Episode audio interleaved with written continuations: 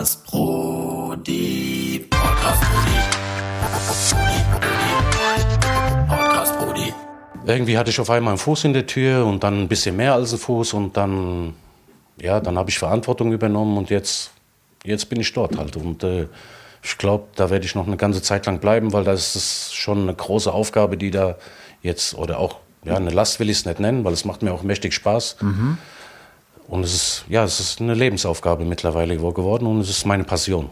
Podcast Brody. In den 90ern war Harald Franz Türsteher des Clubs Nachtleben.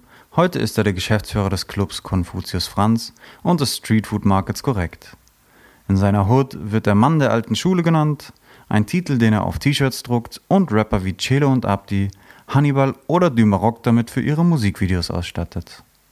In Podcast Brody Nummer 37 sprechen wir darüber, wie es ist, Teil der berüchtigten Straßenbande Ahorn Boys gewesen zu sein, was alles dazugehört, einen Veranstaltungsort zum Leben zu erwecken und wie sich die Mentalität der Frankfurter über die Generationen hinweg gewandelt hat.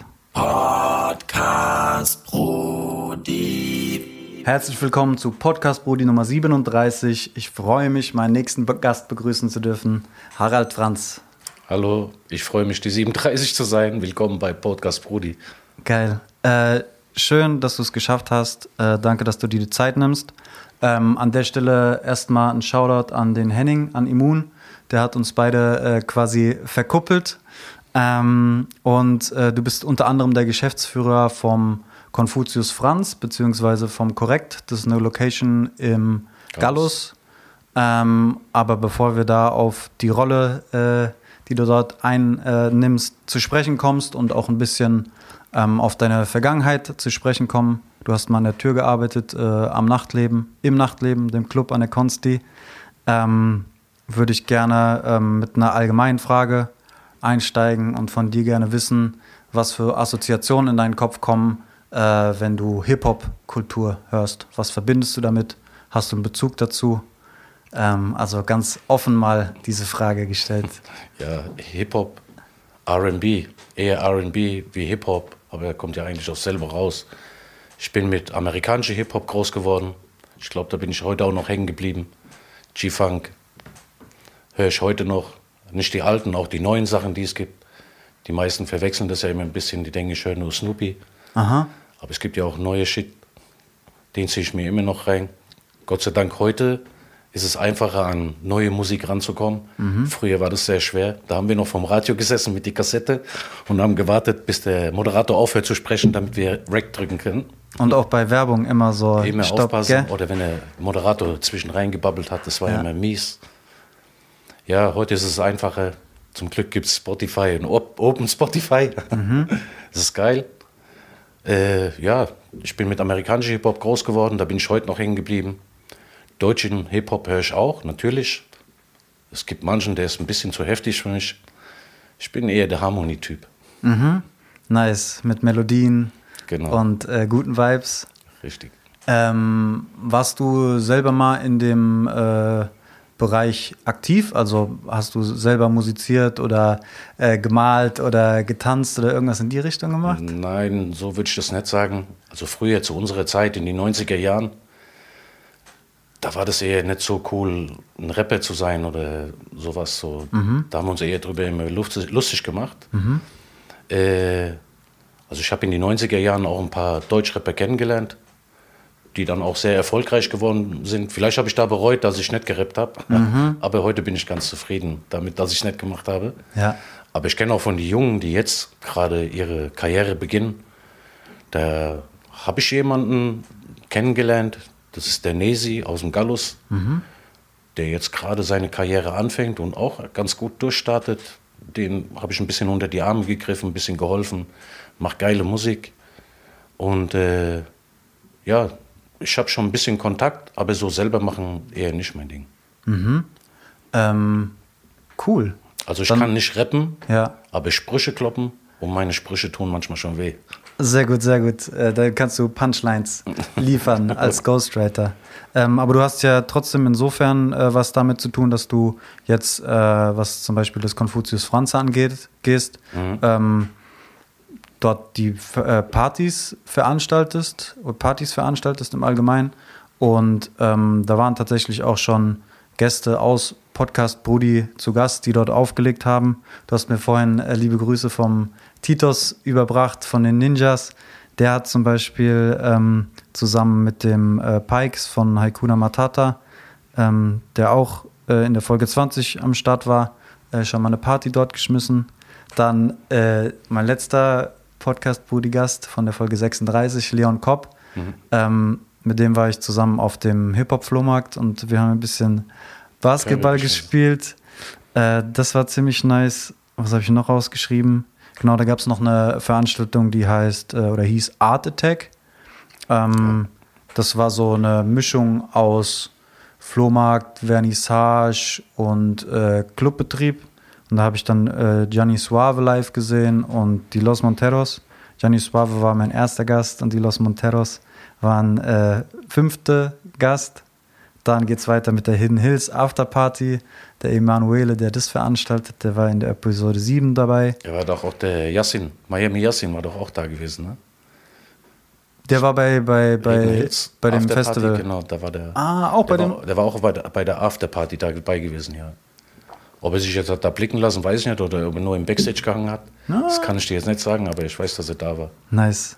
Und äh, ein weiterer Gast, der auch schon im Konfuzius war, war der Stiepe von äh, Black is the New Black Ja. oder, oder äh, Lookin' Friday, das war der zweite Gast. Der hat eine Black is the New Black Party Mhm. gemacht und hat den Kelvin Colt gebucht für den Abend. Genau. Ja, also äh, selbst wenn du nicht äh, quasi ähm, musizierst oder sonst irgendwas machst, stellst du zumindest äh, den Raum zur Verfügung, wo Also dann die Kultur Plattform stattfinden überhaupt. kann. Deswegen ja auch, was du gesagt hast, dieses Art Attack. Ja. Das war ja auch bei uns auf dem ganzen Gelände. Mhm. Und äh, wie du schon, das war eine Kunstausstellung mit einer Party, Hip-Hop-Party. Mhm. Der Suave äh, hat einen Live-Gig da gemacht. Also wir haben schon vielen Leuten, Künstlern, haben wir dort eine Plattform gegeben, um dort was zu machen. Das war meistens bei den Anfangszeiten. Mhm. Und äh, ja, die hatten dort einen guten Start. Und dann geht deren Weg geht, äh, los. Ne? Also da sind schon Leute, die dann auch ziemlich weit gekommen sind, die bei uns angefangen haben. Auch wir machen ja auch nicht nur das Konfuzius, wir machen ja auch das Korrekt. Das Korrekt ist ein Food äh, Court, wo es äh, verschiedene selbstständige Stände gibt mit Essen, die Streetfood anbieten. Und das ist so kulin kulinarische Vielfalt aus verschiedenen Nationen. Also gibt es jamaikanisch, vietnamesisch, da gibt es einen brutalen Burger, dann äh, gibt es äh, eine Pizzeria, eine neapolitanische Pizza. Und äh, dann gibt es seit neuestem, haben wir bei uns den Döner Kitchen. Das ist so eine gemeinnützige Geschichte. Die äh, spenden Geld an einem Verein, der sich Stützende Hände nennt. Und die machen von Montag bis Freitag, machen die pro Tag, machen die 200 Essen für Obdachlose. Und äh, die stützenden Hände werden unterstützt von den Dönerkitchen. Deren Ziel ist es irgendwann mal 30 Dönerkitchen zu haben, damit jeden Tag ein Dönerladen für die Obdachlosen Essen macht. Ne, an 30 Tagen im Monat. Und die sind auch bei uns an der Adresse, sind die dort auch mittlerweile verankert. Also die haben dort eine Adresse, ein gemeinnütziger Verein. Und da ist jetzt gerade ein Riesenprojekt, was sie äh, ins Leben rufen. Da sollen Obdachlose zurückgeführt werden an die Gesellschaft. Und da soll denen halt so ein neuer Lebensmut eingehaucht werden. Und die sollen dann einen Partner an die Seite bekommen und äh, sollen dann sich wieder auf ihre eigenen Füße stellen können. Das, ist, so- das hat so das, die Geschichte mit dem Döner-Kitchen, das es auch in dem Korrekt gibt. Also wir haben schon versucht, da im Gallus so einen, so einen neuen Stadtteil zu erschaffen. Und wenn du schon da warst, hast du gesehen, da gibt es ein Tipico, kannst du Fußball gucken, kannst, Ja. man, kannst dir mal einen Schein machen. Wir haben eine Spielothek da. Es gibt was zu essen, was zu trinken. Nachts gibt es Musik, gibt es Club, kannst Party machen.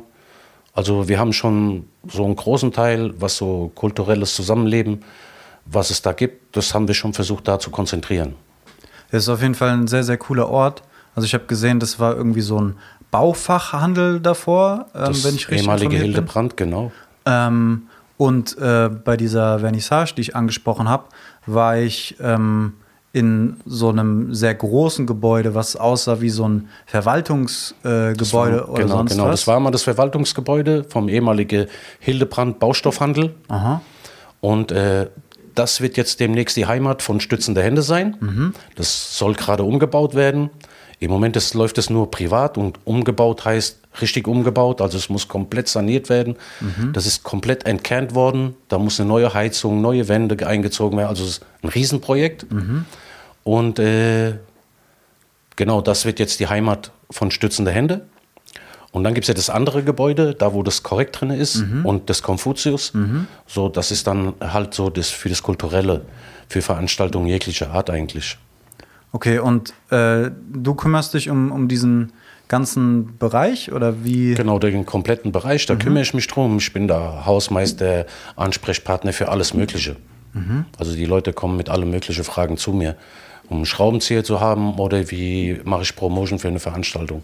Also Okay. da, da kommt, kommt jede Frage auf mich zu. Äh, wie bist du an diesen Ort gelangt oder wie bist du dazu gekommen, äh, Wie Geschäftsführer zu werden? War das der, Wie der immer, in Plan? mein, wie immer in meinem Leben bin ich da irgendwie reingerutscht. Also ich kann es dir gar nicht so genau erklären.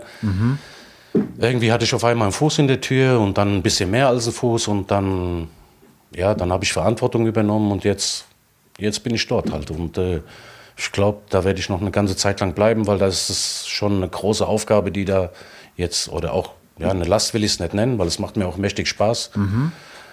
Und es ist, ja, es ist eine Lebensaufgabe mittlerweile geworden und es ist meine Passion. Geil.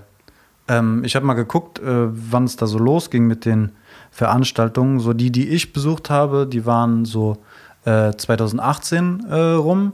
Dann habe ich weitergeguckt, so wann gab es überhaupt die ersten Veranstaltungen dort, die ich jedenfalls äh, online finden äh, konnte. Und ich glaube, das war so 2000, also zwei Sachen, die recht früh waren.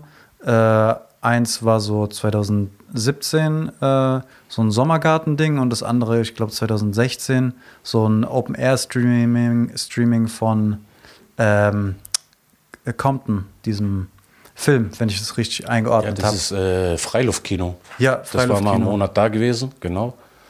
Und äh, Straight Outta Compton war einer von den Filmen. Ja, Das war in Originalversion auf Englisch. Und das ist so eine Institution, Freiluftkino, das machen die fast jedes Jahr. Jetzt Corona hat natürlich ein bisschen da auch einen Bohrer verpasst. Aber die machen das jedes Jahr an einem anderen Ort und in der Zeit war es halt bei uns gewesen. Und äh, ja, angefangen mit Veranstaltungen haben wir 2015. Also Anfang 2015 bin ich zu diesem Platz gekommen. Ich hatte damals noch mit jemandem zusammen, haben wir so ein Konzept ausgearbeitet. Und äh, da sind wir halt darauf gekommen, dass wir da so einen, ja, ich nenne es halt einen, neuen Stadtteil aufziehen wollen. So, wo halt kulturell alles Mögliche, also wir haben, wie du es ja schon äh, erwähnt hast, von Kunstausstellungen, Kino, Open Air, Flohmarkt, Partys, äh, Live-Gigs. Young Huren war schon bei uns draußen, hat einen Gig gemacht. Und dann ist er von die 385er abgeholt worden. Die haben den dann gleich mit ins Studio genommen. Ich glaube, die haben auch irgendwas aufgenommen, aber ist nicht veröffentlicht worden. Also ich weiß nicht genau, was sie gemacht haben, aber ich habe das irgendwie so gehört. Aber ich habe nie irgendwas veröffentlicht gesehen von 385 Ja. mit Young Huren zusammen. Und äh, ja, da waren Größen gewesen, der Luciano aus äh, äh, Berlin. Ja. Der war schon bei uns, hat Gigs gemacht. Der Young, äh, wie, Calvin Colt. Mhm. Dann war der Oz, kennst du den Oz aus Stuttgart? Ozi, der Produzent? Genau. Ja. Der hat schon einen Workshop bei uns gemacht. Der hat ja äh, so Tools für Cubase, eigene Tools. Und da hatte da so einen Workshop gemacht, hat Leute eingeladen äh, und hat denen da so eine Schulung gemacht für seine Tools für Cubase. Und das war an dem Tag sogar, als der Stiepe die Party Black is New Black gemacht hat mit den Kelvin Colt. Und der Kelvin, der kam schon mittags viel zu früh. Ganz schüchterner Junge. Ne? Und ich habe ihn da angesprochen, hey, du bist doch bestimmt der Kelvin. Also ich habe ihn nie vorher gesehen, ich kannte den nicht. Aha. Er, Ganz schüchtern, ja und so weiter. Und da sag ich, du bist viel zu früh. Wir haben mittags. Ja, ich weiß. Der kommt, kam, kommt glaube ich, aus Wiesbaden. Yep. Ja. Und äh, da sage ich, ja, was machst du denn jetzt hier? Und sage ich, komm mit, guck mal, oben gibt es einen Workshop. Sei ruhig und setz dich auf die Seite, kannst ein bisschen zuhören. Und dann irgendwie nach dem Workshop haben die angefangen zu sprechen. Und der Ozi oder Oz, wie, wie du ihn nennen willst, der hat irgendwie ein Beat gemacht, wo der Kelvin schon drauf äh, gerappt hat und so weiter. Und auf einmal haben die sich auch gekannt über ein paar Ecken und dann haben die dann auch ein Gespräch gefunden und dann abends hat die Party angefangen. Die war full, war richtig geil. Also er macht auch geile Show, der Kelvin. Und ja, das so hat sich das ergeben und ich bin da, wie gesagt, reingerutscht. Und aus meiner 90er-Zeit, wo ich an der Tür gearbeitet habe, kenne ich von die alten Hasen halt noch einige Leute. Jetzt kenne ich auch noch ein paar Newcomer, neue Leute, wie gesagt, die auch schon mittlerweile erfolgreich sind und haben ihren Weg gegangen. Und äh, ja, das freut mich schon so, da ein bisschen Teil zu, da, dabei gewesen zu sein, ein Teil davon gewesen zu sein. Ja, ich bin voll dankbar, dass es diesen Ort gibt, äh, weil der halt wichtig ist als, als Plattform. Weil ich habe da äh, in den letzten Jahren äh, einige gute Stunden ver verbracht und einige gute Leute kennengelernt. Da bist du aber noch einer von wenigen, weil vielen ist der Platz noch gar nicht bekannt in Frankfurt. Ne? Ja, so Step by Step, äh, we're getting there. Ähm, du hast mir äh, am Telefon äh, im Vorfeld erzählt, ähm, dass es der einzige, die einzige Location ist, die, wo du komplett äh, alles abgibst an die Veranstalter. Also früher habe ich mit den Veranstaltern zusammen eine Veranstaltung gemacht. Und dann war dieser normale Deal, den du überall eigentlich bekommst. Ich mache die Bar, du machst die Tür und so weiter. Ja, und mittlerweile kannst du bei mir kommen und du kannst den Raum mieten. Da gibt es eine Bar. Und es ist auch eigentlich sehr unkompliziert. Du kannst ja bei der Stadt kannst du anmelden, dass du Alkohol aus, ausschenken möchtest. Und das ist auch nicht teuer, es kostet 30 Euro. Das meldest du an und da kannst du für den Termin, wo du deine Party machen willst, kannst du dann an den Abend dann auch ganz offiziell Alkohol ausschenken. Du machst mit mir einen Mietvertrag und äh, dann kannst du da deine komplett eigene Party machen. Warum bist du dazu übergegangen? Oder äh, das klang für mich ein bisschen so wie so ein Unique Selling Point. Also etwas, was, was dich äh, äh, abhebt zu äh, anderen Locations, wo es diese Deals vielleicht nicht gibt. Also dass du quasi ein weiteres Argument hast. Oder dass das ein Argument ist, das warum hat- Leute sich für diese hat das mit, Location. meine, mit meiner Lust, nachts zu arbeiten zu tun. Ah. Also ich habe auch Familie, Mhm. ich bin schon Großvater, ich habe zwei Enkel Herzlichen Glückwunsch. und das Wochenende, so wie jetzt, ist schon so auf jeden Fall für die Familie reserviert. Mhm.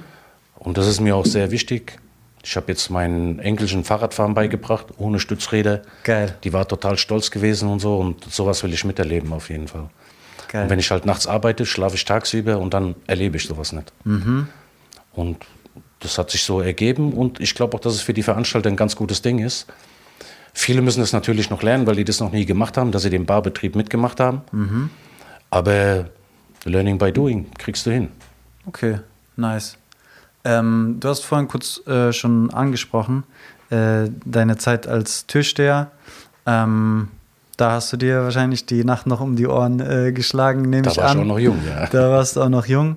Ähm, Im Nachtleben an dem Club, an der Konsti hast du gemeint. Genau. Ähm, kannst du uns ein bisschen äh, mitnehmen in die Zeit und äh, kannst du vielleicht so den äh, Harald von der Tür mit dem Harald vom äh, Korrekt vergleichen? Wie ähneln die sich? Gleicher geiler Typ. Das ist eine gute Antwort. Und äh, ja, ich, also den Job bin ich reingerutscht. Der Tischlerjob? Ja, ja, da bin ich tatsächlich reingerutscht. Ich bin eigentlich Aber aus. wie rutscht man da rein? Also ich kann mir nicht, also ich in meiner Position kann mir schwer vorstellen, dass ich jetzt morgen aus Versehen Tischsteher werde. Ich komme eigentlich aus Griesheim. Mhm. Bist du auch geboren, aufgewachsen? Ich bin aufgewachsen in der Auenstraße in Griesheim. Oh, okay. Das war, damals, das war damals der soziale Brennpunkt. Und äh, ja, aber wir sind dann auch ein bisschen populär geworden. Also oft ist über uns in den Medien berichtet worden. Von lokale Zeitungen bis sogar ins Fernsehen bei ARD, ZDF, ich weiß gar nicht mehr genau, wo das war. Auf jeden Fall ist es über uns berichtet worden und wir war, also die haben uns damals bezeichnet als die Bronx von Manhattan. Ja, ich tue mich da eher als Opfer bezeichnen, weil ich bin im sozialen, geschaffenen, sozialen Brennpunkt, den die Stadt geschaffen hat. Also es gab damals bei der Stadt so ein Konzept, die haben alle Störerfamilien aus den ganzen Stadtteilen von Frankfurt, also richtige Familien, die asozial aufgefallen sind, gestört haben. Die haben die umgesiedelt in die Ahornstraße. Da hat das Sozialamt zwei Blocks angemietet und hat Familien ohne einen regulären Mietvertrag in Wohnungen dort einfach aufgeteilt. Und wenn du natürlich von ganz Frankfurt die Störerfamilien nimmst und tust an- alle in eine Siedlung, dann ist das ein Ghetto. Also überall würde man dazu Ghetto sagen. Und im Bürokratendeutsch bei der Stadt Frankfurt hieß es Störerblocks. Ja, und mit denen bin ich groß geworden. Ich war einer von den Störerfamilien. Also meine Familie war eine von den Störerfamilien in Frankfurt. Das heißt, ihr wurdet auch umgesiedelt. Wie, ja, ich bin dort groß geworden. Wie, ich, wie es jetzt dazu gekommen ist, kann ich dir nicht so genau sagen. Okay. Äh, ich könnte mal meine Mutter fragen, dann kann ich dich nochmal anrufen, wie wir dazu gekommen sind. Machen wir so. Auf jeden Fall äh, bin ich dort groß geworden. Ich habe die 80er Jahre da durchgemacht, war da Teenager. Mein erster Club, in den ich reingekommen bin mit 14, das war in Höchst, das hieß Number One. Gibt es schon seit Jahrzehnten nicht mehr. Und äh, ja, mit 14 war ich in meinem ersten Club. Aha. Ich war da zum Videospielautomaten Spiele machen. Geil. Und dann so, dann war ich so kurz vor die 20, um die 20 plus minus. Und wie gesagt, damals waren wir sehr populär hier. Äh, Ahorn Girls, belagern Schule. Ahorn Boys, also wir haben uns damals Ahorn Boys genannt. Damals gab es noch äh, so Straßengangs in Frankfurt. Ja. Ich glaube, die höchste haben sich die Chicagos genannt. Ich habe hier so. Äh, war das Genau, auch so? Türkisch Power Boys, das waren die Bockenheimer gewesen. Aha. Und äh, ja, also es gab von den Stadtteilen gab es Straßengangs und die haben halt jeder einen Namen gehabt. Die Nieder, die haben sich, glaube ich, Vatolokos genannt. Die Jungs von die Hauptwache waren damals die Laminas. Dann gab es noch den Club 77. Also ich kann mich nicht mehr an alle erinnern, aber Ja. es gab halt diese Straßennamen. Ne? Und, und da hast du dann wir- quasi dein. wir haben uns einfach Ahorn Boys genannt. Wir sind aus der Ahornstraße und da haben wir gesagt, wir sind die Boys, also sind wir die Ahorn Boys, also Ami-Style halt. ne? und dann war das quasi deine Referenz, um dich bei der Tür zu bewerben. und dann hast du gesagt, ich sag, hier. ich sag, nein, ich sag dir ganz einfach, es war wirklich tatsächlich reingerutscht. Aha. Und äh, ich glaube, ich habe am 26.02.92 war mein erster Tag an der Tür. da war ich zwei. Und äh, auf jeden Fall, ich habe den Job habe ich tatsächlich von der Polizei vermittelt bekommen. Okay. Und zwar, also wir sind damals schon echt aufgefallen und äh, da kamen auch äh, Delegierte von der Frankfurter Polizei, die kamen bei uns in den Jugendclub und wollten sich mit uns diskutieren, warum so Sachen passieren, dass wir denen Kartoffeln in den Auspuff gestoppt haben oder haben denen ihre Scheiben von die Autos eingeschmissen oder die Platten gestochen haben und so. Und da, da gab es da gab's richtige Auseinandersetzungen äh, zwischen uns und der Polizei damals. Und da kamen die halt zu uns in den Jugendclub und haben mit uns diskutiert und haben wir gesagt, ja, wenn ihr uns verhaftet, verhaftet ihr uns nicht einfach, ihr verhaut uns. Ne, dass wir jetzt erstmal versuchen abzuhauen, ist ja ganz klar. Äh, aber deswegen müsst ihr uns nicht verkloppen. Ne? Mit einem Telefonbuch und Handschuhe anziehen, in die Rippen reinhauen, statt ins Gesicht. Natürlich, damit keine, äh, äh, damit man es nicht sieht und so weiter. Und da war ein Mann dabei, der Fred Bauer war das damals. Das war ein echt ein cooler Typ, obwohl er ein Bulle ist. Ne? Mit dem habe ich sogar heute noch Kontakt. Und äh, der hat es irgendwie gedeichselt und hat die Stadt wollte damals mit dem Besitzer von der Batsch Cup, den Ralf Schäffler, wollte die Konstabler Wache beleben. Weil damals waren die ganzen Maroks, die waren da äh, an der Konstabler Wache und haben da ihre Geschäftchen gemacht. Und die haben wohl geglaubt, dass die das da so einfach machen können, weil da nachts nichts los ist. Und da wollten die dort halt so, so einen Gastrobetrieb aufmachen Ja. mit Nachtbetrieb. Deswegen heißt das Ding auch Nachtleben. Und äh, da hat der Fred Bauer, hat da wohl zu die Stadt gesagt, hier stellt doch da jemand an die Tür, der sich in der Szene auskennt. Und äh, ja, da sind die irgendwie auf mich und meinen besten Freund, den Hakan, gekommen. Und äh, da mussten wir uns vorstellen in der Patch Cup. Und das war noch echt ganz lustig, weil ich war, glaube ich, 20, 21, also sehr jung. Ja. Und da waren wir bei Ralf Schäffler in der Batsch Cup. Und da waren die Türsteher auch dabei, die in der Cup an der Tür gestanden haben. Und es waren damals die Rocker, die Black Devils. Ja, und wir waren jung. Ich glaube, in deren Augen waren wir Kinder gewesen. Und bei denen mussten wir uns quasi so vorstellen. Ja. Ja, und ich glaube, die haben uns nicht ernst genommen. Und da haben wir auch in der, ich glaube, in die erste anderthalb Jahre, ein Jahr, anderthalb, haben wir mit den Rockern zusammen an der Tür gestanden. Also waren ein paar Rocker und wir zwei. Und da gab es Auseinandersetzungen und äh, da haben die Rocker, das waren coole Typen, ne? aber ich meine, da war der Hotze, ich glaube, der war damals schon 60 ne? und der hat dann natürlich nicht mitgemischt. Ne?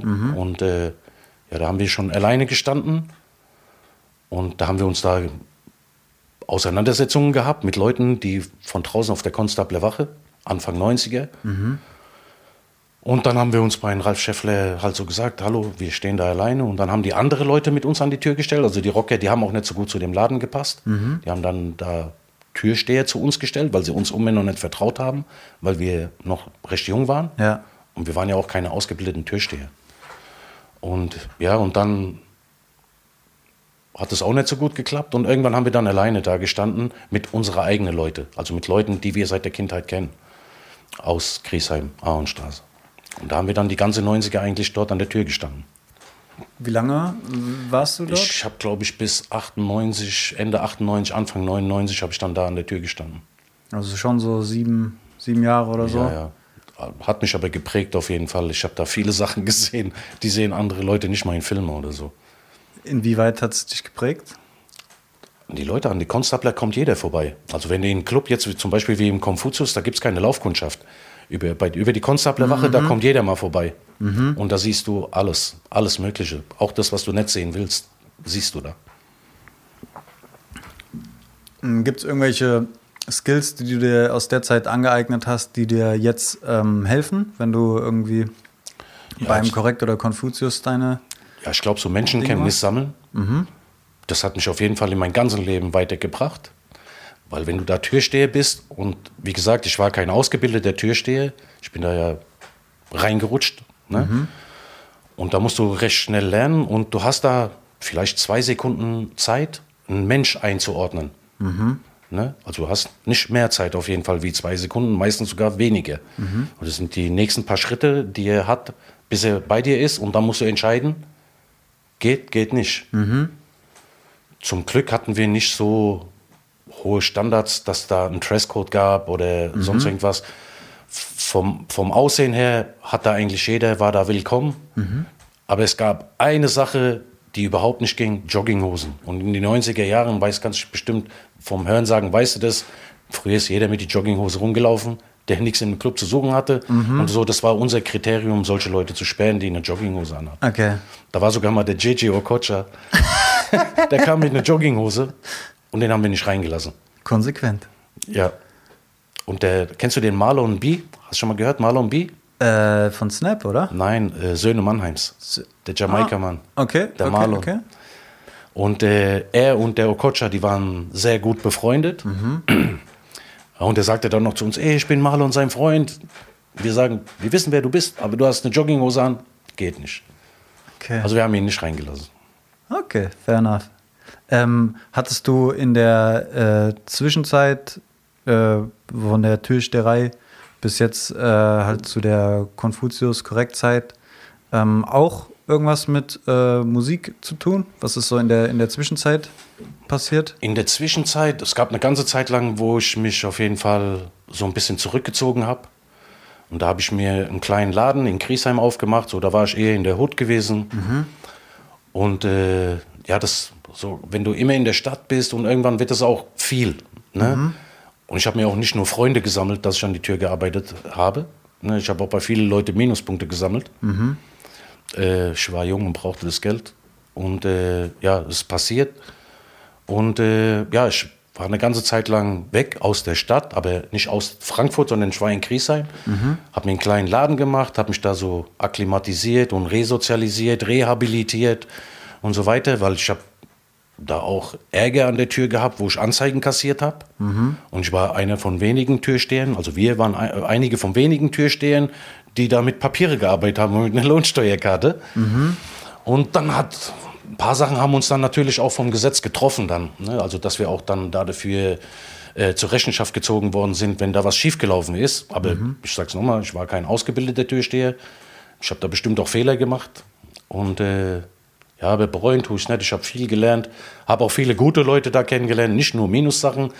Es hat mich brutalst geprägt und Menschenkenntnis hat mir das gebracht. Also ich komme gut mit Leuten zurecht, auch wenn sie mir fremd sind. Hier, wir kennen uns auch noch nicht so lange, aber ich habe gleich ein gutes Feeling auf jeden Fall mit dir.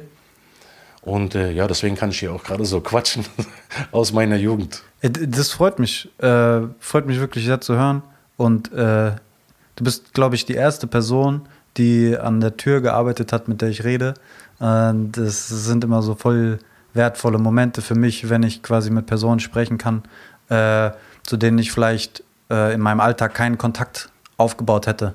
Weißt du, wie ich meine? Also ich wüsste jetzt nicht, äh, wie wir uns sonst kennengelernt hätten, Äh, wenn ich dieses Format nicht äh, aus dem Boden Du sagst ja sogar, du hätte. warst schon bei mir auf dem Platz und da haben wir uns nicht kennengelernt. Richtig.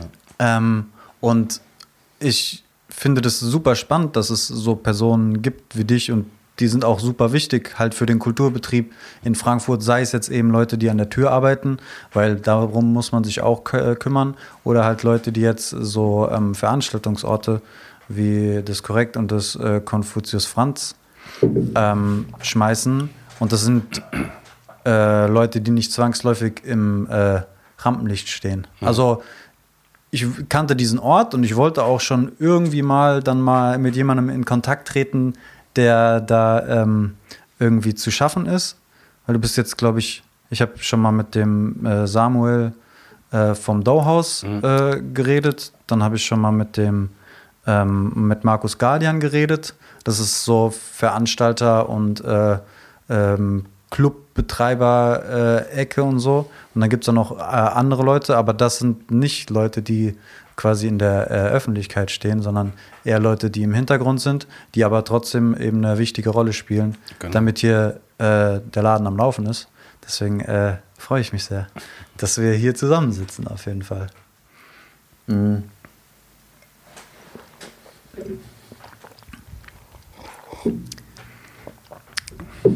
Ein weiteres Ding, äh, was ich gefunden habe ähm, während meiner Recherche, waren äh, alte Schule-T-Shirts. Ja, Die habe ich schon voll oft gesehen, vor allem in so äh, Deutschrap, Straßenrap-Videos. Also du wirst es, mir nicht glauben. Bin ich reingerutscht. das scheint so ein Ding zu sein bei dir. Ja, so Sachen, die ergeben sich auf einmal so. Also wie gesagt, tatsächlich reingerutscht. Bei mir in der Hut. Da sagt man so zu mir, Harald, du bist von der alten Schule. Und das habe ich so oft gehört. Und äh, ja, da habe ich mir gedacht, da habe ich mal ein paar Hoodies gemacht, habe da alte Schule draufgeschrieben und hinten Main Griesheim, aber Main wieder unser Main. Und da habe ich, glaube 30, 40 von die Hoodies gemacht und habe die verteilt, verkauft, nicht verschenkt. Und die waren so schnell weg. Hätte ich sie verschenkt, wären sie vielleicht noch schneller weggegangen. Ne? Aber ich habe sie verkauft und die waren relativ schnell weg. Und da habe ich dann noch welche machen wollen. Aber mich haben auch sehr viele Leute gefragt, was bedeutet alte Schule? Auf die alte Schule, wo du gegangen bist. Da sage ich, nein, das hat was mit Erziehung zu tun. Und dann muss ich am Anfang erstmal immer echt einen Vortrag halten, was das so zu bedeuten hat. Ne? Wenn man nach alte Schule oder von der alten Schule ist oder so. Ne? Und das hat manchmal echt lang gedauert, das zu erklären. Und dann musste ich das ein bisschen kürzer fassen und da habe ich mir halt so Beispiele rausgesucht. Und da habe ich mir Anekdoten rausgenommen. Ich sage, guck mal, wenn du in die Straßenbahn kommst, steigst ein, also du, du bist schon in der Straßenbahn, du hast einen Sitzplatz, Straßenbahn ist voll, eine alte Oma kommt rein oder ein alter Mann, dann stehst du auf und stellst einen Platz zur Verfügung. So, das nennt man alte Schule. Oder wenn du mit deinem Freund unterwegs bist, ihr seid zu zweit und auf einmal hast du 15 Leute vor dir, mit denen kriegt dein Freund Streit. Und die 15 Leute wollen deinen Freund jetzt hauen. Dann bleibst du neben ihm stehen und fängst mit die Schläge. Loyalität. Verstehst du? Ja, safe. Ich, wie, auch reingerutscht hast du gemeint, hatte es dann irgendwas mit deinem Laden zu tun? Nein, so, ich bin, ich werde so genannt in der Hood. Und ich habe diese Pullis einfach, weil die das immer zu mir gesagt haben. Du bist von die alte Schule, alte Schule. Und äh, ich hatte diese ersten 30, 40 Stück gemacht. Und dann haben mich zu viele Leute gefragt, was das bedeutet. Also ihr nennt mich alte Schule, aber wisst eigentlich gar nicht, was das bedeutet. Und dann wollte ich die nächste Charge machen. Und äh, dann habe ich versucht, das, also wenn sie mich gefragt haben, habe ich denen das so erklärt mit diesen zwei Beispiele. Und bei den Pullis habe ich hinten Eigenschaften draufgeschrieben, was für mich alte Schule zu bedeuten hat. Und das war Mut, Kraft, Stolz, Ehre, Loyalität, Charisma, Disziplin. Und das habe ich hinten draufgeschrieben. Und da bin ich zu dem Textildrucker gegangen, der mir die ersten gemacht hat. Und da hat er mir gesagt, mit rechten Sachen habe ich nichts zu tun. Er wollte sie mir nicht herstellen. Aha. Ich war total verblüfft, weil die ersten 30, 40 Stück sind nur an Ausländer weggegangen, weil 90 Prozent von meinem Bekanntenkreis sind Ausländer. Und die fanden die Dinge geil und die haben die genommen. Und ich habe mir, okay, ich gar nicht gewusst, dass ich ein Rechter bin. Und da habe ich meinen Freund Echter in Höchst angerufen, der in Türkei ist, und habe gesagt, Echter, ich brauche deine Hilfe. Der hat damals in den 90er Jahren diese Sanchez Ja. äh, Hoodies gemacht und so. Und sagt, Harald, ich habe keine Zeit, ich kann dir nicht helfen und so, geh doch mal zum Ronny. Da habe ich mit ihm gemeckert, ja, Ronny, du hast keine Zeit, was ist denn das? Du tust mich hier abblitzen lassen und so. Und er sagt, Harald, ich habe wirklich keine Zeit, weil der hatte so eine Textildruckerei in Höchst. Aha. Und äh, der hat auch äh, noch andere Geschäfte gehabt, ne? Und hatte tatsächlich keine Zeit und hat mir den Ronny ans Herz gelegt. Da sag ich, Ronny, Ronny, Ronny, wer ist Ronny? Und da hat er mir seine Nummer geschickt. Ich habe Ronny angerufen und der sagt, hey Harald, du bist es und so. Und da sage ich, Ronny, ja, hier vom Nachtleben und so weiter. Und halt, Frankfurt ist ein Dorf, ne? Also dann hat sich, hat sich wieder mal ein Kreis geschlossen und mit dem Ronny. Wer, wer was macht Der der, hat Ronny? früher mit den, der hat früher mit den Nordis, hat der auch T-Shirts gemacht, äh, One Man Gang und solche Sachen. Und mit denen habe ich dann die alte Schule Sachen gemacht. Also der konnte diese Grafiken herstellen, bla bla bla für alte Schule und so weiter. Ja, und mit T-Shirts bist du nicht reich. Ich habe da Arbeit investiert, Geld investiert, aber ich bin nicht reich geworden. Ja.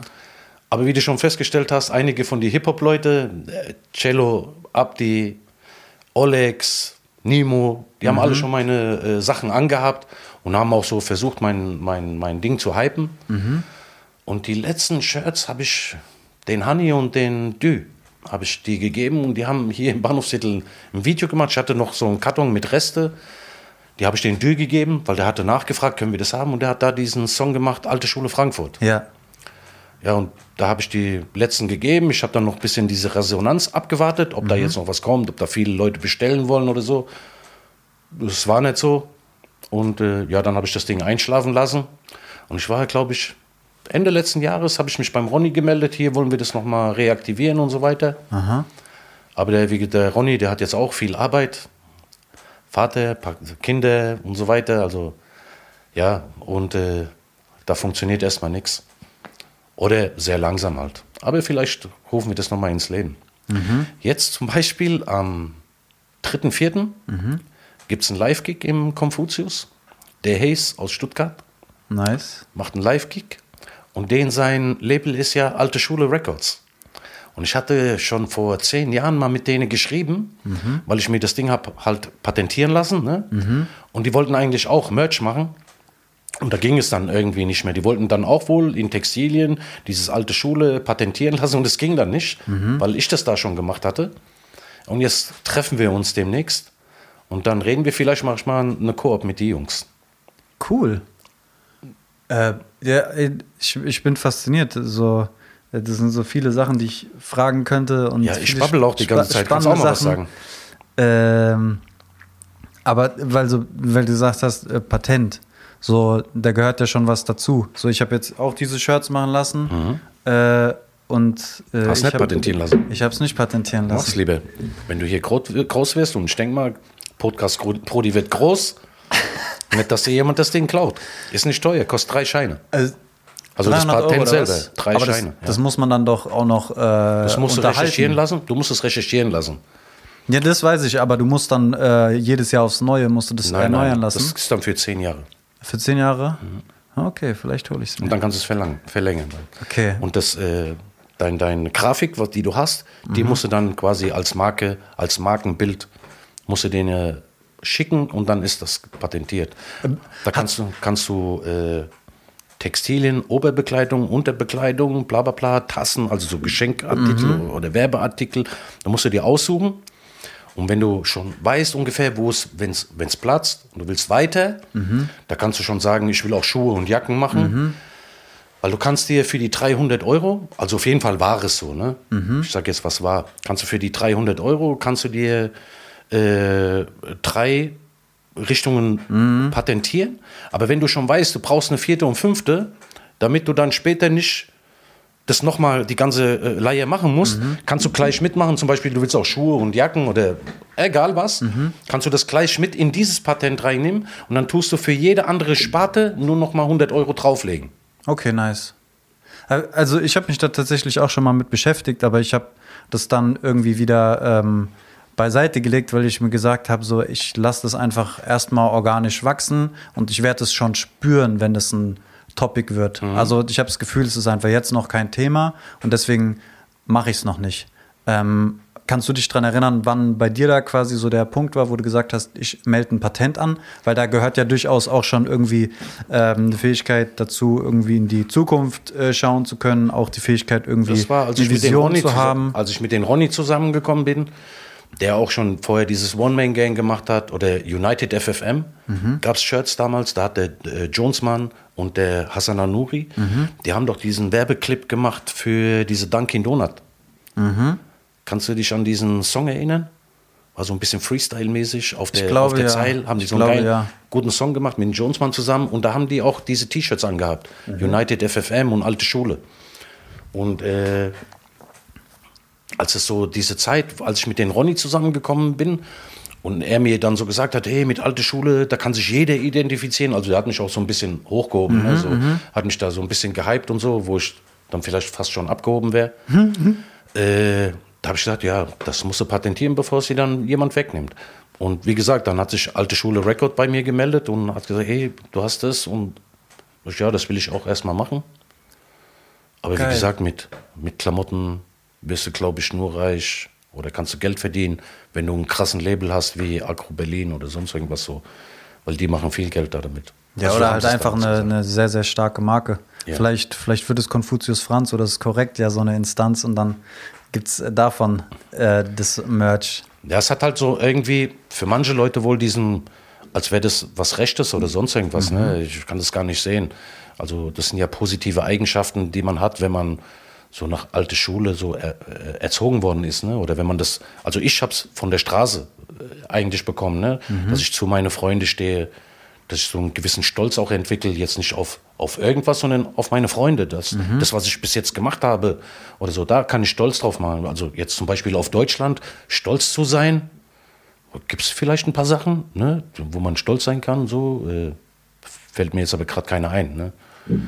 Ja, äh, stolz zu sein, ja, das, was ich selber geschafft habe, was ich selber mit meinen Händen angepackt habe, darauf kann ich stolz sein.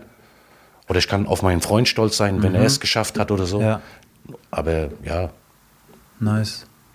also ich bin ein richtiger Deutscher. Ne? Und äh, das war auch immer so, gerade in die 80er, 90er Jahren, äh, da war das, wenn du in der Auenstraße als Deutscher, da war ich einer von ganz wenigen.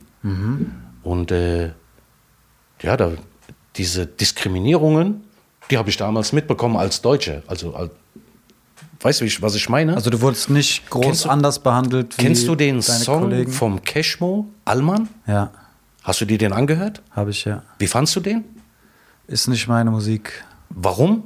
Wegen diese äh, äh, Kommentare von den Toxic von hiphop.de war das der gewesen? Nee, in, in erster Linie fühle ich es nicht. Äh, musikalisch und äh, Das ist ich kann, Das ist geile Musik. Also er macht geile Musik, Cashmo. dann holt er dich ab, mich nicht. Äh, ich, ich, kann, ich kann nichts damit anfangen. Ähm, Du bist jetzt Also- gerade so richtig schockiert, dass ich dich nach ihm gefragt habe. Äh, nee, ich äh, kann verstehen, warum äh, sich Leute damit identifizieren oder was, was sie daran gut finden können. Äh, nur ist es halt einfach nicht mein Ding so. Also ich tue das so analysieren. Der hat, der hat mein Leben gereppt. Weil bei uns war es tatsächlich so, der Deutsche war im Tor. Ne?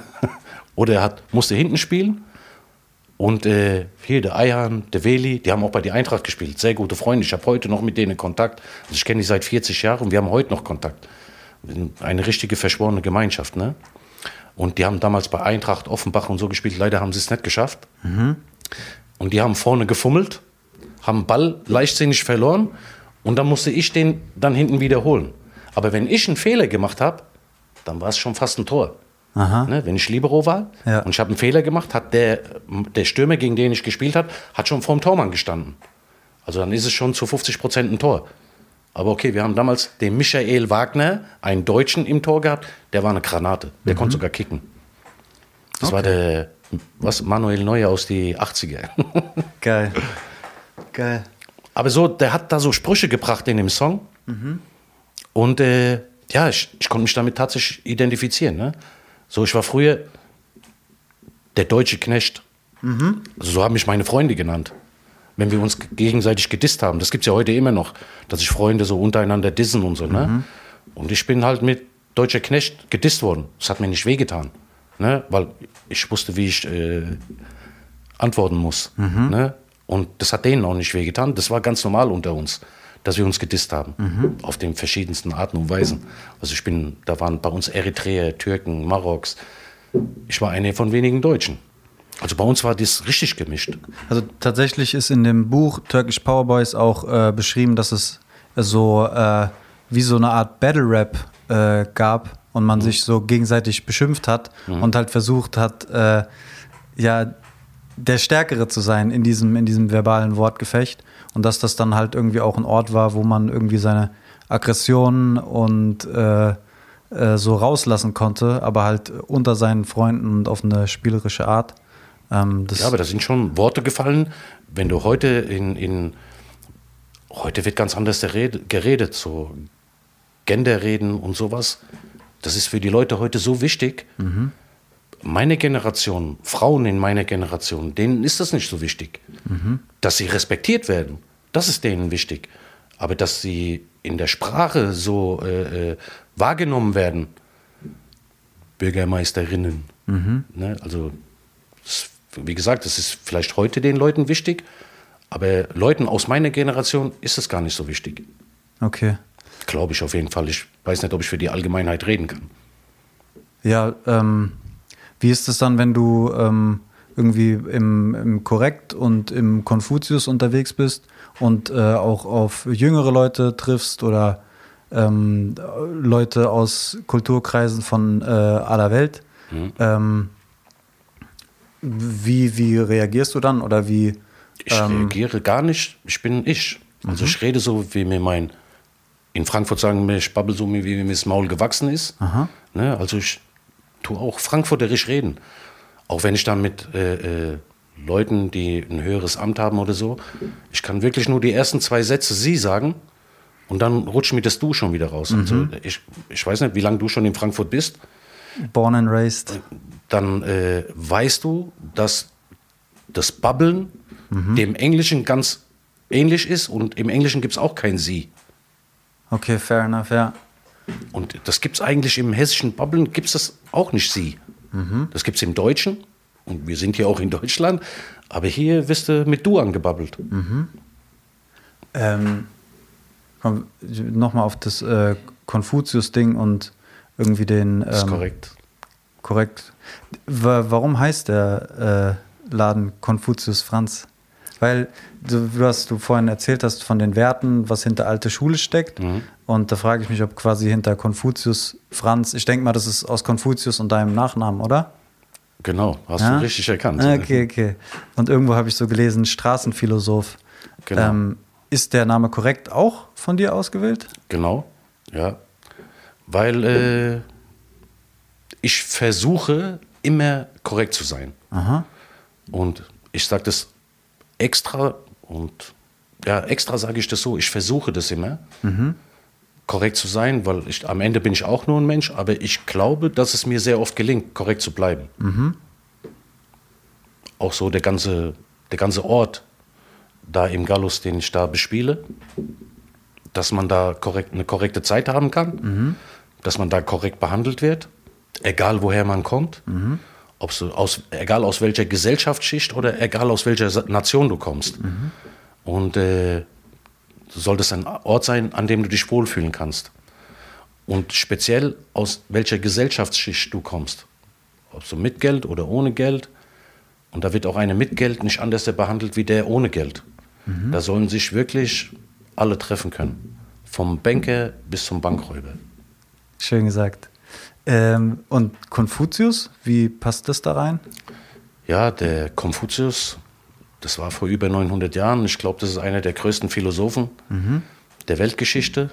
Und der Konfuzius Franz, das ist der Straßenphilosoph. Und das, so, das beziehe ich so ein bisschen auf mich.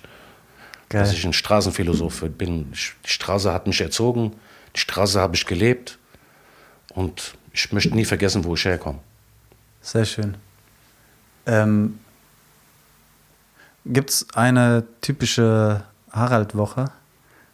Eine Harald-Woche? Ja, wir haben jetzt vorhin schon, äh, hast du vorhin schon kurz erzählt, dass das Wochenende so primär für die Familie geblockt ist. Also Ja. Wochenende gibt es den äh, Familien-Harald, aber so an den äh, anderen fünf Tagen. Montag bis sowas? Freitag, ich bin im Gallus. Da kannst du mich jeden Tag da antreffen. ich Ähm, bin immer da. äh, wohnst du auch im Gallus? Nein, ich wohne mittlerweile außerhalb von Frankfurt. Und wo? Ich bin in Richtung Hanau gezogen. Aber da brauchst du nicht lange, um hier in die Stadt zu kommen. 30 Minuten. Wenn ich von Feschenheim nach Höchst fahren muss, brauche ich, glaube ich, anderthalb Stunden. Äh, Bis nach Hause, jetzt vom Gallus, brauche ich 30, 40 Minuten. Okay. Und was, was steht an so einem typischen Montag an? Gallus. Was, was, was ist morgen zum Beispiel? Hast du morgen schon irgendwelche Ja, ich muss morgen früh muss ich Buchhaltung machen, weil morgen ist der letzte vom Monat. Und unsere Geschäftswelt, die sagt leider, dass du deine Buchhaltung machen musst, weil sonst kommt Vater Staat und zeigt dir, dass du es machen musst, Buchhaltung. Ja, und dann ist die Woche, also Leute kommen vorbei. Jetzt gerade, Gott sei Dank, die Maßnahmen fallen jetzt bald wegen Corona und die Leute haben wieder Lust auf Party machen. Und äh, auch die Veranstalter kommen jetzt gerade wieder alle und wollen im Gallus Party machen, ja. Ähm, das ist also, keine Ahnung, ich kann mir das, das noch nicht so. Oder auf, ich denke, du machst so ganz viele Sachen, hast ja vorhin auch schon gesagt. Bis zum, bis zum äh, Schraubenzieher kommen die Leute zu dir und bei der Namensgebung warst du irgendwie dabei. Ähm, aber wie bist du da überhaupt zu gekommen? Also ähm, hast du diesen Ort gesehen oder kam jemand auf dich zu und hat gesagt, hier Harald, du bist mit allen Wassern gewaschen, ich brauche deinen Geschäftsführer, du machst es. Wie kam quasi so dieses Zusammentreffen? Also Freunde von mir, die haben diesen Ort eigentlich anders der verplant. Und äh, ich bin dort hingekommen als Geschäftsführer von der Spielothek, die es dort gibt. Und äh, eigentlich war der ganze Ort dort anders der verplant. Der ließ sich dann aber wegen Gesetzesänderungen nicht mehr so umsetzen. Und dann war jede Menge an Quadratmeter frei für irgendwas anderes. Ja, und dann, ich habe lange in der Gastronomie gearbeitet. In der Zeit, wo ich mir die Auszeit genommen habe und habe in Griesheim einen kleinen Laden aufgemacht, hatte auch mit Gastronomie zu tun. Also ich war erst an der Tür, dann habe ich selber Gastronom gemacht. Ja, und Kocht dann, oder was hast du gemacht? Was hast du in der Gastronomie gemacht? ich war Wirt. Wenn nichts wird, wird Wirt. Ah, okay. Und äh, ja, dann war dieser übrige Platz im Gallus da. Da ist mir der Geistesblitz gekommen und ich mache Gastronomie. Also da, wo ich eigentlich herkomme. Aber das waren schon recht viele Quadratmeter, alles in Club zu machen, war schon ja, eine ganz andere Dimension wie das, was ich vorher, was ich vorher gemacht habe. Und da musste ich die ganzen Quadratmeter auch ein bisschen aufteilen und so bin ich dann zum Korrekt bzw. zum Konfuzius gekommen. Und deswegen gibt es an diesem Ort jetzt zwei Locations, die auch ein bisschen differenziert. Bei den einen gibt es was zu essen und bei den anderen werden Partys gemacht. Und als dieses Gebäude, von dem du gesprochen hast, das Verwaltungsgebäude, das stand ja leer und wenn du dich erinnern kannst, wie das ausgesehen hat. Als ich das erste Mal in dem Gebäude war, da habe ich gedacht, 1960, die Zeit ist da stehen geblieben. Safe. Ich erinnere mich an so ein komisches Karten äh, rumschieb-Ding an so einem Schalter oder so. Also da war auf jeden Fall so Ja, das war eine krasse alte Location. Zeiten-Vibes. War eine richtig krasse Location. Da, wo ich erst mal in das Gebäude reingekommen bin, da war, als ob die gestern erst von diesem Schreibtisch aufgestanden sind. 1960. Geil. Und ich komme jetzt da, 2015, komme ich da rein. Und es, wie gesagt, da, da war eine Spreitflasche noch auf den Tisch gestanden und da gab es einen Kühlschrank aus die 60er Jahre vom Bauknecht mit diese großen Griffe, so diese Ami-Kühlschränke. Der ist noch gelaufen und da waren Mars und Snickers drin, die nicht mal weiß geworden sind. Ne? Also die Packung aufgemacht, der war schon, was weiß ich, wie viele Jahre abgelaufen. Und normal wird das ja weiß. Ne? Das war nicht weiß. Aber ich habe nicht reingebissen, ich schwöre, ich habe nicht reingebissen. Eieiei, wäre wahrscheinlich noch gut gewesen. Eventuell, ja, aber ich wollte es nicht ausprobieren. Ähm, Und da haben wir ja diese Kunstausstellung gemacht. Nicht nur dieses Art Attack, da gab es ja mehrere Kunstausstellungen. Kunstausstellungen gab es jetzt schon länger nicht mehr. Äh, aber das war auch eigentlich immer so ein Prit pro quo, bla bla bla. Ihr kommt, macht hier was, der Ort wird ein bisschen bekannter. Und das waren dann meistens junge Studenten, die kurz von ihrem Abschluss vom Städel oder vom Kunsthochschule äh, waren. Und die haben dann da Ausstellungen gemacht, dann sind deren Dozenten vorbeigekommen. Oder so Leute, die die halt kannten und dann haben manche äh, äh, also die Orga übernommen. Das hat zum Teil sehr gut geklappt. Und da sind auch interessante Leute vorbeigekommen. Ja, und äh, ja, das waren halt schöne Erfahrungen, die ich da selber gesammelt habe. Also ich habe auf jeden Fall in dieser Zeit, in der ich das jetzt mache, das sind jetzt sieben Jahre, da habe ich nochmal ganz andere Leute kennengelernt, mit denen ich vielleicht vorher nie Kontakt gehabt hätte. Obwohl ich Gastronomie und sowas gemacht hätte. Aber das war nochmal ein ganz anderer Schlag von Menschen, äh, unsere Gesellschaft, die ich da nochmal kennengelernt habe. Geil. Ähm, hast du irgendwelche Ideen oder Pläne, wie sich das dort weiterentwickeln äh, soll? Oder gibt es vielleicht ja. schon irgendwelche konkreten Sachen? Ja, konkrete Sachen eher nicht.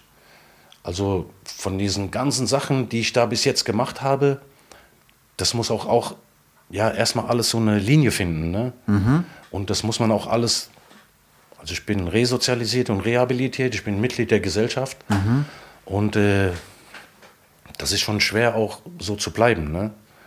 Also da muss man sich echt an viele Regeln halten. Und äh, ja, ich versuche erstmal alles richtig zu machen. Ne? Und wenn ich das weiß, ich bin da jetzt straight immer dabei und ich kann das auch richtig gut, dann kann man natürlich mal wieder über die Schulter gucken und so weiter. Aber wie gesagt, ich habe die ganze Zeit über die Schulter geguckt. Da sind mir so viele Sachen passiert, in denen ich da reingerutscht bin. Und die muss ich ja erstmal richtig auf die Reihe kriegen. Ne? Also wie gesagt, ich habe einen Hauptschulabschluss. Ich bin kein besonders gelehrter äh, Mensch oder was weiß ich. Aber die Menschen, die ich kennengelernt habe, von denen habe ich viel gelernt. Und äh, ja, und ich versuche es umzusetzen. Also ich, ich finde es ein Stück weit bewundernswert, weil da gehört ja auch irgendwie einiges äh, an, an Mut dazu, sich eben so einer Aufgabe zu stellen, jetzt zu sagen, hier, da ist äh, ein Ort und man wird da jetzt Geschäftsführer und äh, hilft dabei, den irgendwie weiterzuentwickeln und aufzubauen. Ähm, und ich freue mich sehr, dass es dich gibt und dass du hier in Frankfurt schaffst, weil ich das Gefühl habe, dass es noch mehr Leute braucht, die Sachen machen. Weißt du, wie ich meine? Ja, das ist halt immer, weil du gerade nach Ideen gefragt hast. Ideen gibt es viele. Es kommen auch viele Leute zu mir, die mir sagen, oh, mach doch das und mach doch das und mach so und mach so. Ja, manchmal bin ich schon ein bisschen genervt da davon, ne? weil viele Leute kommen mit irgendwelchen Ideen und ich glaube, ich war auch bestimmt schon mal pampig gewesen. Deswegen sage ich, ich versuche immer korrekt zu bleiben. Man, man kann es nicht immer sein, Ja. dass ich bestimmt schon mal pampig geworden bin und habe gesagt, ja, nimm mal selber Geld in die Hand und probier mal deine Idee. Mach mal so. Ja, äh, aber ich tue mich dann sofort dafür entschuldigen, weil ich habe mittlerweile gelernt, mich zu reflektieren und merke, wenn ich zu weit gegangen bin. Mhm. Auch äh, jetzt nicht zu weit gegangen, aber es gibt ja auch Menschen, die schneller gekränkt sind als die anderen. Ne? Ja. Und äh, ja, und dann versuche ich sogar Ideen, die mir zugetragen werden, auch äh, umzusetzen. Bei mir kommen manchmal ganz junge Leute und wollen da eine Party machen. Und dann wollen sie sich mal die Räumlichkeiten anschauen und so weiter. Und dann gibt's halt, dann kommt man ins Gespräch. Und dann sage ich, du musst die Bar selber machen, weißt du, wie es geht und so weiter. Und normalerweise, ich könnte ja einfach vermieten und sage, gib mir das Geld und dann guck, wie es du zurechtkommst. Aber wenn ich merke, die kriegen es nicht auf die Reihe, dann rate ich denen auch eher davon ab. Oder ich rate denen, geh mit jemandem zusammen, der sich damit auskennt. Macht Sinn. Ja, natürlich. Also ich möchte ja auch nicht, dass da äh, äh, Leute sich in Ruin treiben, ne? weil das kann schon richtig viel Geld kosten. Wohl wahr. Ähm, mit einem Blick auf die Uhr, wir sind schon ziemlich weit Machen wir fortgeschritten. Zigarettenpause? Äh, wir machen Feierabend Ja. gleich. Ähm, aber hast du noch irgendwas äh, auf dem Herzen? Äh, irgendwas, was, was du vielleicht unbedingt noch erzählen wolltest? Wo ich in unserem Interview hier so einen Mehrwert von haben könnte? Aha. Zum Also, Beispiel. Da möchte ich jetzt ein bisschen uneigennützig werden. Ich habe den Stützende Hände-Verein vorhin schon erwähnt. Ja. Das ist so eine Herzensangelegenheit von mir. Das macht ein sehr guter Freund von mir. Und der hat so viel Herzblut da reingelegt. Das wäre mir wichtig, wenn das mit diesem Verein klappt. Das Konzept habe ich dir ja vorhin ein bisschen vorgestellt, dass da äh, Wohnsitzlose so ein bisschen zurückgeführt geführt werden sollen an die äh, Gesellschaft. Der Özgür, der verteilt jeden Abend 200 Portionen an Essen bei den Leuten vor Ort. Also die müssen gar nicht da kommen, sondern der fährt in die Stadt und äh, verteilt 200 Portionen Essen vom Montag bis Freitag. Das ist eine mega Leistung, was der macht. Und äh, dort wird Hilfe gebraucht. Der Cello Abdi, die, sind, die haben schon mehrmals unterstützt und die waren sogar schon mal selber Essen verteilen. Also die haben eine Runde Döner ausgegeben und äh, haben das auch selber verteilt und äh, da war ich dabei. Das war mega lustig, obwohl es so eine ernste Sache ist. Ne? Aber mit den zwei Jungs musst du einfach lachen. Sind echt geile Typen. Und die haben uns schon echt oft unterstützt. Und äh, das hat so einen Hype dabei gegeben, dass sich dann auf einmal Leute gemeldet haben. Weil Stützende Hände gibt es auch auf Insta und Facebook. Es gibt einen YouTube-Channel und man kann sich auch dort überzeugen, die posten das jeden Tag dass, äh, wenn du finanziell zum Beispiel hilfst, dann sagst du ja, wenn du irgendjemand unterstützt finanziell, ach, das kommt nicht an und so weiter, dort kannst du dich davon überzeugen. Jeden Abend werden dort 200 Portionen an die Obdachlosen ausgeteilt, Klamotten verteilt. Also es gibt viele Leute, die spenden Klamotten, Schlafsäcke, solche Isomatten, wo die sich dann drauflegen können und so. Und das wird immer dokumentiert und äh, in Instagram dann in Stories fein verpackt, so schön verpackt, damit die Sache nicht ganz so ernst rüberkommt, weil es soll auch ein bisschen Spaß machen. Und äh, das ist auch ein sehr guter sozialer Kontakt. Also du triffst auch dort andere Leute wieder, mit denen du dann auf einmal zusammen, das sind immer so Vierer-, Fünfer-Gruppen, die verteilen dann zu essen. Oder es gibt Vierer-, Fünfer-Gruppen, die Essen kochen und andere verteilen das. Also das kann man so ein bisschen variieren. Es gibt Leute, die waren einmal da, haben einmal geholfen und die kommen jetzt einmal in der Woche. Also die kommen entweder immer montags oder immer Dienstag, Mittwoch oder die haben sich einen Tag ausgesucht und da helfen die immer regelmäßig. Und wenn es da Leute, und es gibt bestimmt Leute da draußen in Frankfurt, Frankfurt ist die geilste Stadt in Deutschland und äh, die helfen wollen und äh, wir halten alle zusammen. Und äh, ich glaube, da gibt es genug Leute draußen, die man mal drauf aufmerksam machen kann. Ey, da gibt es so eine Stelle, da kannst du dich selber engagieren. Also es gibt ja auch verschiedene äh, äh, Arten, wie du helfen kannst. Du kannst äh, mit PayPal kannst du Geld überweisen und dann hast du dein Ding getan. Aber natürlich ist es geiler, auch mal das Essen auszuteilen oder für dich zu kochen. Ne? Und wenn das Projekt dann auch irgendwann weitergeht und es gibt diese Unterkunft, noch besser. Also wir brauchen auf jeden Fall Hilfe da dafür. Toi, toi, das toi. ist mir eine Herzensangelegenheit. Danke, dass du nochmal danach gefragt hast. Klar, gerne. Äh, Leute, wir sind durch. Harald, vielen Dank für deine Zeit und deine Stories. Gerne, Es hat Spaß gemacht. Mir eine Freude. Ähm, wir sind draußen. Ciao, ciao. Podcast Brody. Podcast Brody.